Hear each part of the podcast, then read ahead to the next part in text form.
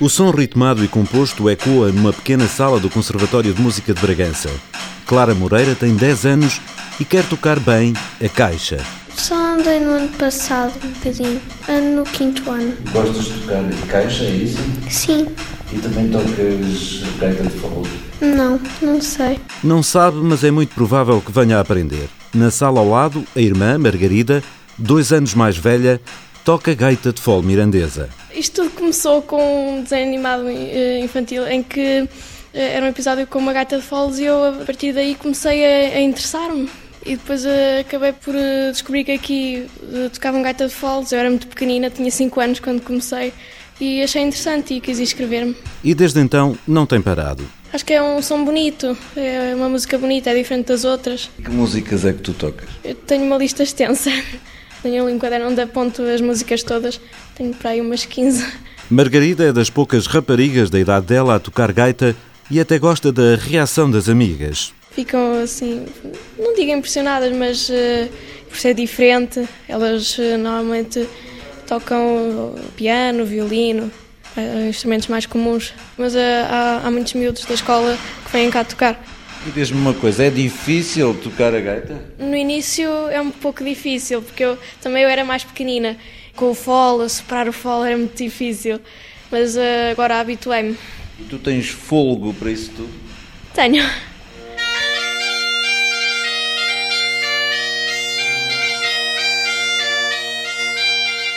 Tem fogo, vontade e prazer.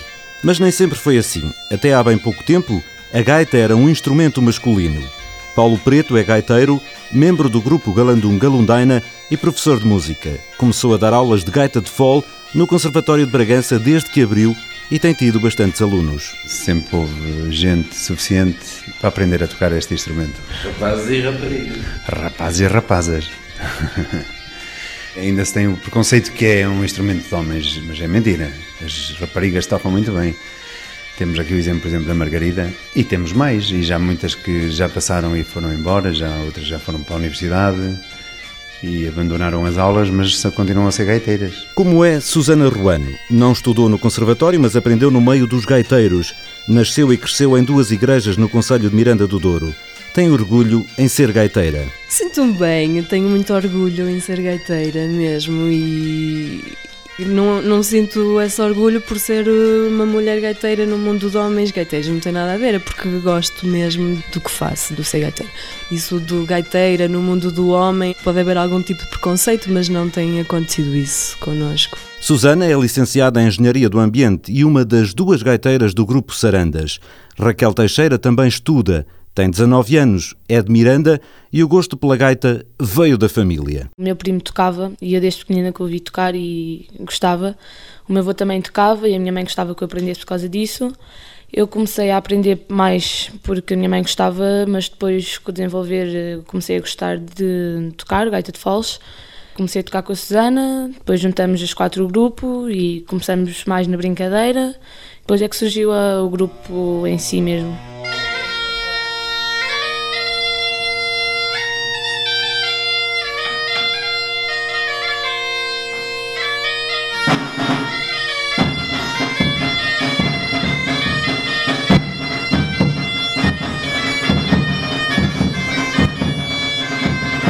E mais a sério, as sarandas são quatro mulheres e a experiência de alguns anos na estrada tem sido interessante, acrescenta Susana Ruano. Tem, tem, tem sido muito engraçado, as pessoas gostam e, e é giro irmos aos sítios que temos tocado e ver a aderência das pessoas, ficam surpreendidas. E uma surpresa para o universo masculino da gaita de foles é o que pretendem que seja o disco do grupo que está prestes a sair.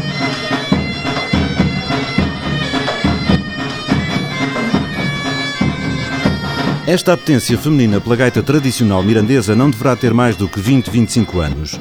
Na história da gaita do Planalto mirandês, só se contam histórias onde entravam gaiteiros homens. A sua origem não está bem definida, mas acredita-se que, à semelhança de outras gaitas europeias, como a escocesa ou a galega, terá evoluído a partir de uma flauta do norte de África ou mesmo do Oriente. A semelhança sonora da ponteira ajuda à tese de muitos. Paulo Preto tem uma muito própria. Eu costumo dizer que a gaita de Foles nasceu em Miranda.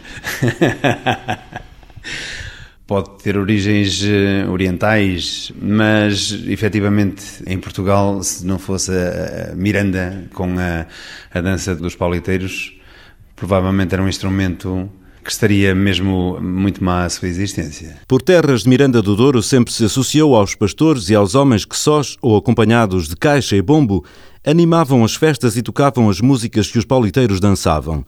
O livro Histórias da Vida dos Gaiteiros do Planalto Mirandês, do musicólogo Mário Correia, cita uma passagem de 1609 onde um cônego de então fazia referência aos instrumentos tocados pelas gentes do Planalto e que dizia são gaitas de fole que tocam com gentil arte e destreza. Nesse tempo, as gaitas não só tocavam nos bailes, mas também nas igrejas e nas procissões.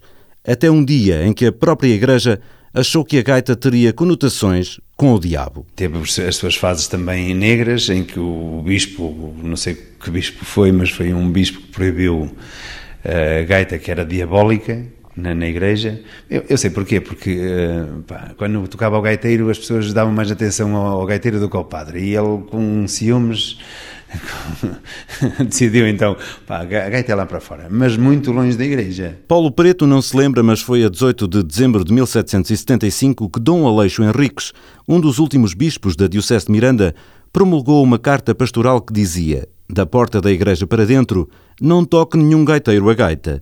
E assim foi durante anos no Planalto Mirandês. Apesar da proibição, alguns padres mais próximos dos fiéis continuaram a consentir o instrumento nas atividades religiosas, acrescenta Paulo Preto. A gaita fazia o peditório, fazia a procissão, depois fazia a entrega da festa e depois fazia o bailarico à noite. Não havia outro instrumento pudesse tocar com potencialidade sonora suficiente para pôr um terreiro de gente, porque antigamente ainda havia gente Agora tem um realejo, se tocar na praça de uma aldeia, para meia dúzia de pessoas que existem lá, serve. E com mais ou menos intervenção, a gaita conseguiu trazer até hoje a alma musical mirandesa, ainda que com poucos mensageiros. Há 30 anos, mais ou menos, quando eu comecei, iniciei estas leads, com instrumentos muito rudes, havia 5, hum, 6 gaiteiros. Uma pergunta que eu fazia, pá, será que um dia este instrumento vai acabar? porque não, não, tinha assim uma grande fama como instrumento, e os instrumentistas também não, perderam muito o conceito do que era o velho gaiteiro. O velho gaiteiro era um tipo há 50, 100 anos, era um homem respeitado, era um músico da terra, era o homem que fazia as festas, e de repente, não sei porquê, começou a, a, a, ser um homem, olha, um tocador de gaita, um boêmio, um homem da farra, dos copos. Foi por essa altura que Mário Correia, estudioso das tradições musicais do Nordeste Transmontano, vindo do Porto, se instalou em Sendim. Cedo se apercebeu da importância do gaiteiro. Ao ser um elemento fundamental dos pauliteiros, ele ensinou muitos jovens enfim, a dançar. E isso fazia com que ele fosse uma pessoa de grande prestígio. Isso contraria muito aquela ideia que havia de que o gaiteiro era um bêbado incorrigível. E justifica a tal imagem do gaiteiro bêbado? Eh, e eu gostava de saber eh, quem fazia essas críticas, críticas feitas de fora para dentro, como é que um pobre de um gaiteiro que faz, a festa começava com um toque de alvorada, anunciar que era dia de festa ao povo, tocando numa parte alta como se fosse necessário, não era preciso, mas era para cumprir o ritual. E depois, com os mordomos, ia-se percorrer todas as casas da aldeia e cada casa oferecia de beber ao gaiteiro.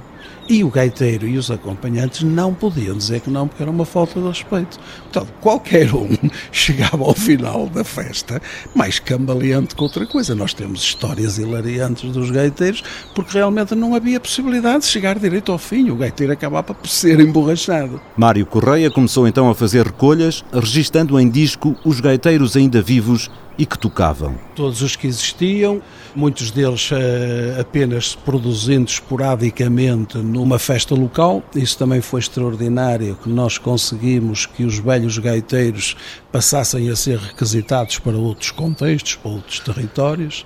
E a tradição é mesmo isso, vai-se adaptando aos tempos. Se tradicionalmente o gaiteiro apenas tocava para o grupo de politeiros que se fazia para a festa e na festa local, mais modernamente começou a tocar em, em palcos, a subir a outros espaços e assegurar outros contextos e territórios com outras funções. Pelas mãos de Mário Correia nascia a editora Sons da Terra. O lançamento dos discos era feito nas próprias terras de onde os gaiteiros eram naturais e a importância que se dava ao evento começou a mudar a imagem do próprio gaiteiro. Conseguimos, na altura, foi uma, uma, série de coincidências, mas foi muito interessante, que quer a imprensa nacional, quer regional, comparecia. E as pessoas começavam a pensar: bom, então se os jornais se interessam, se bem gente da televisão, das rádios para gravar, isto afinal tem alguma importância e não sei o que mais. Começaram as pessoas a sentir que era valorizada, ao ponto de alguns gaiteiros não tão velhos como isso, mas já, também já bastante idosos, virem ter comigo: olha, eu também sou gaiteiro, sou da aldeia tal eu gostava de gravar e tudo isso. E a partir daí começámos a fazer aquilo que era muito importante, que era gravar para termos repertórios, para que a gente nova, que era o objetivo fundamental, era dar continuidade a esta tradição, para que a gente nova pudesse escutar, muito mais do que elaborar partituras ou o que é que for, podiam ouvir os gaiteiros. Ainda que nem sempre os repertórios fossem de origem tradicional. É extraordinária, por exemplo, a presença de temas do cinema português, dos clássicos do cinema português, no repertório dos gaiteiros. É também muito interessante a presença de fados, gaita fulizar fados, eh, enfim, dos mais conhecidos, mas era importante registar todos estes repertórios. E o primeiro gaiteiro registado em disco pelas Sons da Terra nem era de Miranda, era de Mirandela. Eu recordo que gravei isso numa adega cheia de presuntos pá, e que sempre que me levantava para ir verificar um microfone ou outro eu dava com a cabeça num presunto. Até que cheguei a uma altura disse, bola, se eu e você depois de levar com tanto presunto na cabeça não oferece um bocado mas foi efetivamente pela terra de Mirandela e era um gaiteiro muito interessante porque apresentava temas que eram claramente galegos e com temas eh, claramente mirandeses ou mais característicos da terra de Miranda. Portanto, digamos que ali estaríamos numa zona de transição, de passagem de repertórios, o que era muito interessante para nós. Foi também nessa altura que se pensou organizar um evento que juntasse a maior parte dos gaiteiros conhecidos no Planalto de Miranda e em atividade. Fez-se em 1998 em Fonte da Aldeia Miranda do Douro. Chamaram-lhe Resosa, um evento importante que demonstrou uma evidência. Mário Correia também esteve lá. Aquilo foi assustador, não é? Nós, ao fim de um determinado tempo, ter 30 ou 40 gaiteiros de toda a região, os velhos gaiteiros, tudo a soprar, para pôr um bocadinho de ordem naquilo, foi não, toca um de cada vez. Eu fiz um disco a testemunhar isso e a assistência, pura e simplesmente, qualquer ser humano desaparecia se começassem a tocar todos em conjunto. O que levou a que se começasse logo a pensar que era muito importante, uma vez feitas as gravações, feitos os registros, criado esse repertório, era muito importante avançar para uma padronização da gaita de foles. Uma evidência que levou a uma necessidade. Depois de vários estudos, recolhas de gaitas antigas, depoimentos de velhos gaiteiros, entre outros, a Associação Galandum Galundaina promoveu o primeiro encontro do projeto Gaita Mirandesa em março de 2007. Com a coordenação do arquiteto Jorge Lira, outro estudioso da cultura mirandesa, e do professor e gaiteiro Paulo Preto, em Miranda e Fonte de Aldeia, investigadores, construtores, etnomusicólogos e músicos alteraram o panorama da gaita de fole mirandesa. É como se houvesse um antes e um depois do Congresso da Padronização, diz Paulo Preto. Ui, abismal, um antes muito rudimentar, com muita vontade de descobrir coisas, de recolher.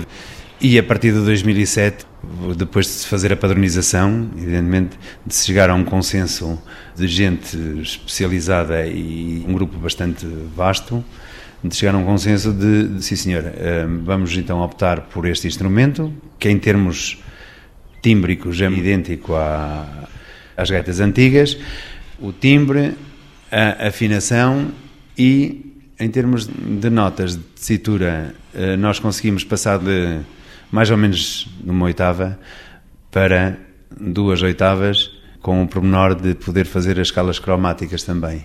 Então, poder tocar o que nós quisermos, com os instrumentos que quisermos e em algumas tonalidades. E como é esta nova gaita? É um instrumento como os outros, não é? Tem um fole, uma ponteira, um ronco.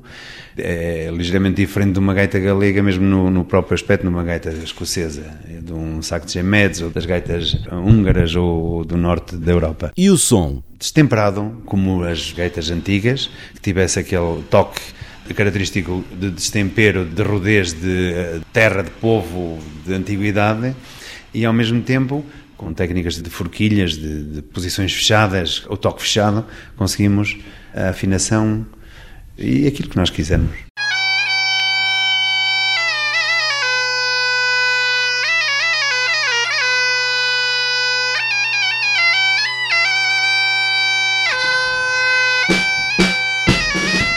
Nascia uma nova era para a gaita mirandesa. Em Constantim, uma aldeia de Miranda do Douro, junto à Espanha, está um dos principais homens que dá forma a esta gaita padronizada. Célio Pires é gaiteiro, compositor, mas acima de tudo construtor de gaitas e instrumentos tradicionais. Tem 39 anos. Aos 19 fez a primeira gaita e nem sequer era mirandesa. Primeira gaita de foles satisfatória, já com calibre para poder tocar em público, é uma gaita sanabresa que tenho guardada. Já tinha os meus 19 anos quando a construí. Depois do congresso, especializou-se na construção da mirandesa, até pela procura. A partir dessa altura foi um, um boom, digamos assim, uh, do instrumento.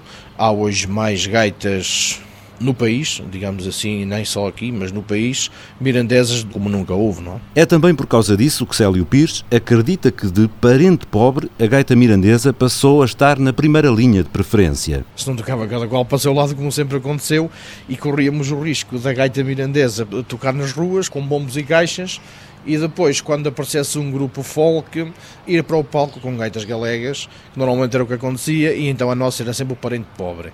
Hoje em dia isso já não acontece, encostamos as galegas, e, e atenção que eu também fabrico gaitas galegas, mas eh, digamos que em 100 uma é galega ou duas e o resto são mirandesas, não é? Portanto, a gaita mirandesa consegue ombrear com qualquer instrumento do mundo neste momento. Desde então até hoje, Célio já fez mais de 200 gaitas. Trabalha sozinho, rodeado de máquinas e ferramentas feitas por ele.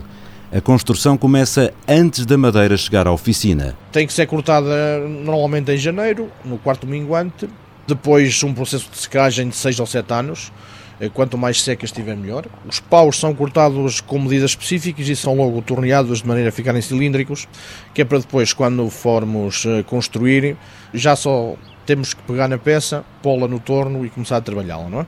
Portanto, a primeira coisa a fazer é hum, a furação, que é feita num torno mecânico. A partir daí eh, partimos para a anilhagem, pequenas anilhas antigamente eram feitas em corno de bovino, agora é material sintético.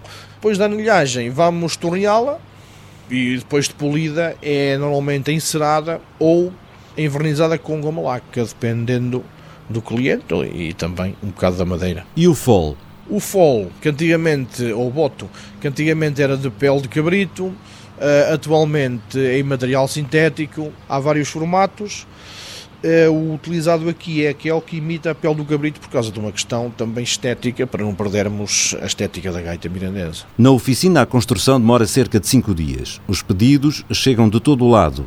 Professores, alunos, grupos tradicionais e até de apaixonados pelo instrumento só mesmo para olhar para ele. Há alguns indivíduos que gostam de ter uma gaita de foles para pendurar, digamos assim, se bem que eu ia aconselho sempre que Eventualmente poderão existir instrumentos mais baratos e, podem adquiri-los. Não vale a pena estarmos a construir um instrumento profissional, digamos assim, para estar pendurado na parede. Não é? Até porque não cumpre a sua função e as gaitas não são baratas. Os preços variam, é como tudo, não é? O mais barato anda na ordem dos 550 euros e pode ir até os 1200, dependendo dos materiais, dependendo uh, do modelo a construir. Por ano faz uma média de 40 gaitas e há pessoas que chegam a esperar mais de 12 meses por uma.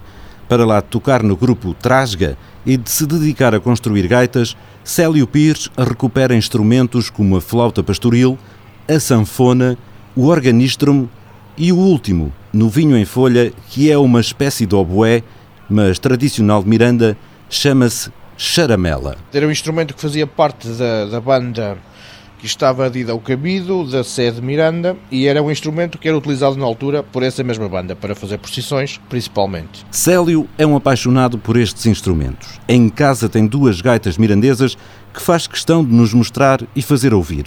A primeira é feita de pele de cabrito. Com o pelo virado para dentro, pronto, é uma gaita como toca pouco, isto só toca nos concertos, basicamente, que fazemos. Toca uma música ou duas e, portanto, vai durar muito tempo.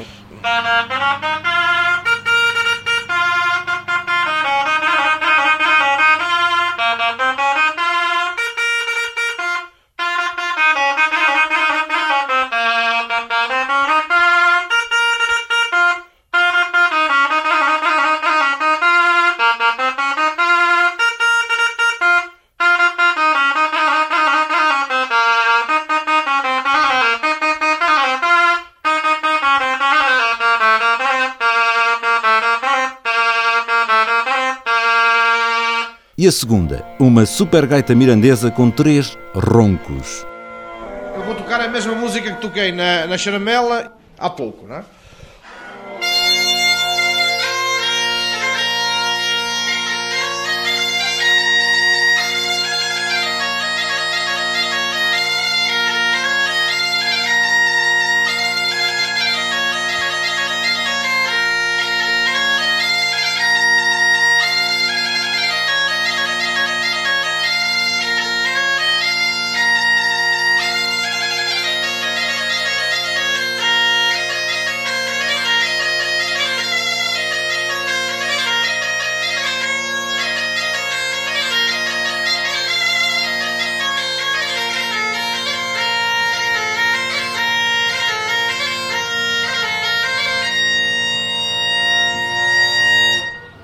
Estas variações de gaita mirandesa já é você que faz. Sim, isto são curiosidades, não é? Que ficam bem e que. É, é como tudo, todos os instrumentos têm o seu lugar, não é?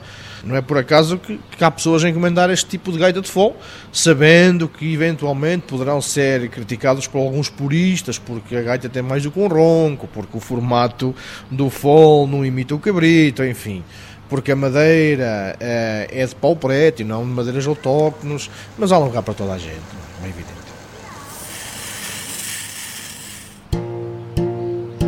Nós temos muitos nabos a cozer numa panela.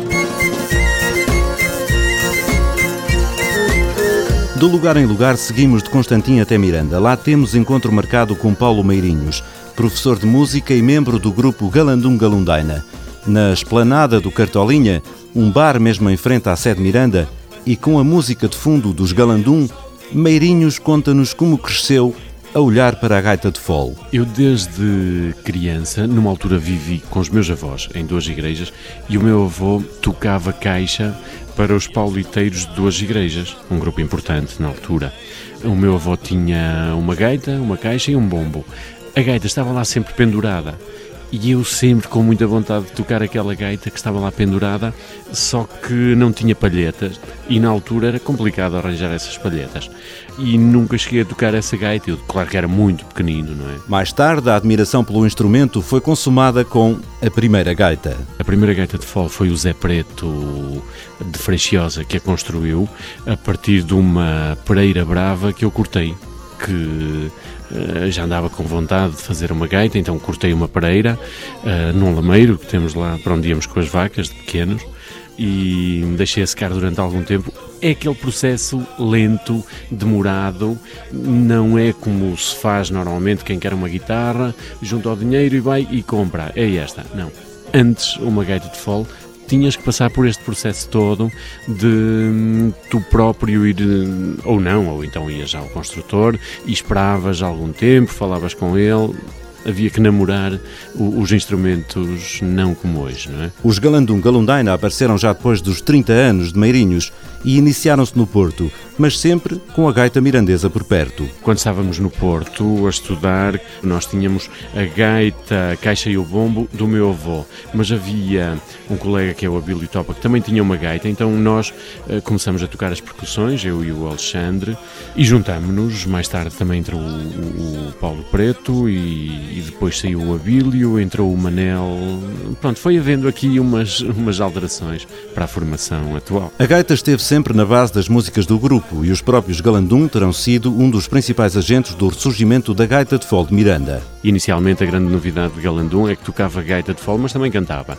Mas sim, a gaita de fole, claro que foi para nós uma base muito importante de recuperar o, o ambiente dos velhos gaiteiros, que na altura que nós começamos havia só dois gaiteiros mais velhos. Era uma linhagem, esta coisa dos gaiteiros era uma linhagem que se estava a acabar. Passávamos algum tempo com eles a aprender repertório e histórias e foi muito importante esse convívio. Depois que nós começamos, começaram a aparecer mais gaiteiros, mas foi uma época crucial essa que nós começamos para se prolongar mais esta coisa dos gaiteiros. E de acordo com este professor de música, hoje a rapaziada nova do Planalto aprende e gosta de aprender gaita de fole. Há miúdos que têm um jeito natural para tocar a gaita de fole e rapidamente começam a tocar. Eu tive um aluno, portanto, do segundo ano, que teria oito anos como máximo, que tocava gaita de fole como quem jogava futebol, uma coisa muito natural. Claro que há miúdos que se interessam por tocar gaita de fole, que lhe leva ao seu tempo, não é? Mas como tudo, já tive vários alunos que pegavam no instrumento como um prolongamento do corpo. Que o diga Gabriel Ramos, é de Sendim, começou a tocar com 7 anos. Ouvi os concertos do meu pai e outros grupos e comecei a gostar. Começaste a tocar com o teu pai? Eu fui aprendendo também, mas mais com o professor. E tu tens temas teus? Tenho, chama-se A Sandinesa e foi composto não só por mim, mas também pelo Gonçalo. Gonçalo Carvalho é o seu colega de turma ali na junta de freguesia da Vila de Sendim.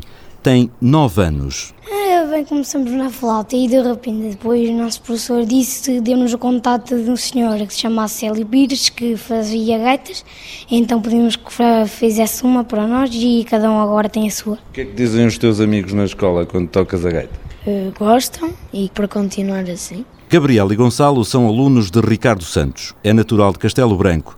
Tem 32 anos e tirou o curso de Antropologia. Foi por causa dele que conheceu a região. O contacto com a gaita foi bem diferente. Houve um evento em Alpedrinha, portanto eu sou de Castelo Branco, uma aldeia ali próxima, faz todos os anos um festival, que é o Festival Chocalhos, Festival de Caminhos da Transumância, e eu esse ano tinha ido para tentar uh, perceber um bocadinho melhor destes processos de transumância, acompanhar os pastores, só que simultaneamente com este festival aconteceu um encontro nacional de gaiteiros, que foi o último, o último encontro nacional de gaiteiros realizado pela Associação Portuguesa para o Estudo e Divulgação da Gaita de Fole, e eu fiquei maravilhado, pronto, e fiquei apaixonado pelo instrumento, pelos tocadores do instrumento também, porque havia gaiteiros de todo o país, e mudou a minha vida. Tanto que há pouco mais de quatro anos se juntou à Associação Cultural Lérias, sediada na aldeia de Palassolo. As aulas de música que dá são feitas em regime de itinerância, uma espécie de escola ao domicílio para ensinar os miúdos num horário pós-laboral. Prende-se um bocadinho com as características deste contexto e deste conselho. O que acontece é que nós vamos às aldeias, muitas vezes para dar aulas também a garotos pequeninos que têm alguma dificuldade em mover-se da, da aldeia para a aldeia. Então vamos às aldeias não só para fazer estas formações, mas também, de certa forma, para dinamizar aldeias que aqui, sobretudo no inverno, são mais paradas e não têm tanta atividade como no verão, em que as festas surgem um bocadinho por todo o lado. Ricardo tem cerca de 30 alunos nestas condições. O antropólogo acredita que a música tradicional do Planalto e a forma de a tocar, com esta nova vaga de gaiteiros que agora estão a aparecer, a tradição sofrerá naturais mudanças. A música tradicional vive porque há sempre alguém que lhe deixa mais um bocadinho e há sempre alguém que a ouve de outra maneira. E porque a história de vida é necessariamente diferente. Os gaiteiros antigamente das aldeias eram pastores, por exemplo, mas se seriam pastores, conheceriam músicos desta região, é natural que o que tocassem fosse semelhante. Hoje em dia, estes garotos que mexem nos computadores melhor do que nós, ouvem música da China, do Japão, de, da Espanha, de, da África, de todo o lado, conhecem música de todo o lado, são naturalmente influenciados por isso Portanto, é natural que uh, a sua influência, mesmo a produção, porque são garotos que já têm uh, músicas originais, fazem, E é natural que todas estas influências a que estão expostos se reflitam na, na sua produção e no seu toque. Um toque que Gabriel e Gonçalo mostram com a Sandinesa, uma música original dos dois pequenos gaiteiros.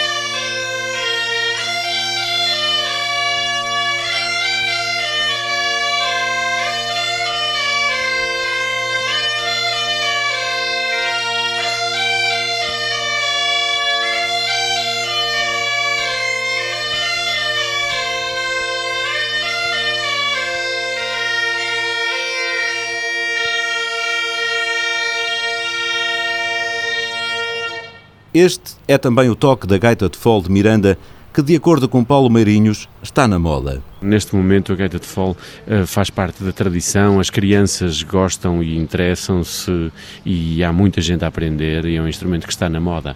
Nós, logo em 98, talvez, uh, fizemos um slogan aqui para as terras de Miranda que é Nem mais uma festa sem gaitas. E desde então as gaitas têm estado e cada vez mais nas festas. Uma moda com muitos seguidores acrescenta Mário Correia. Pois também há um bocadinho a lógica da carreirinha das formigas, do grupo, não é da tribo. Vai um tocar a gaita, o outro vai também, até porque é um pretexto para não estar em casa, para circularem, mas tornou-se efetivamente uma moda. Hoje é, atira-se uma pedra ao ar, corremos o risco de cair na cabeça de um gaiteiro. Ou gaiteira. A moda também chega a elas. Tudo, diz Paulo Preto, porque a padronização fomentou o ensino como nunca. Nós sempre utilizamos a gaita mirandesa e, e, e desenvolvemos-la desenvolvemos-la e hoje chegamos ao estado em que estamos, que é precisamente ter instrumentos todos iguais, afinados e que podemos fazer escola porque os miúdos podem tocar todos, eh, todos em conjunto. E eu, como professor, posso tocar com os miúdos e exemplificar e tocar com eles.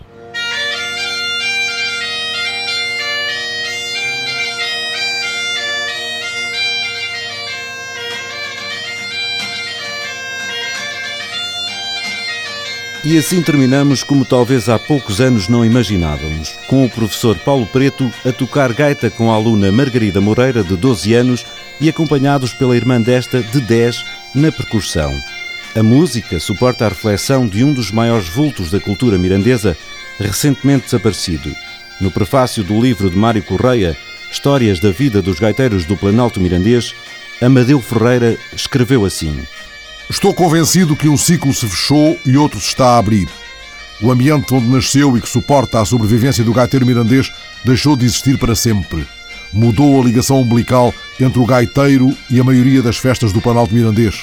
Mudaram as condições de nascimento e reprodução de gaiteiros e a sua aprendizagem, agora com o surgimento de escolas de gaiteiros e de mulheres gaiteiras, aspecto que não deve ser negligenciado quanto à sua capacidade transformadora a curto prazo mudou a forma de disponibilizar os instrumentos musicais, a partir do momento em que se tornou relativamente fácil adquirir uma gaita de foles mirandesa, agora padronizada e permitindo a sua execução em conjunto, mais ou menos organizada.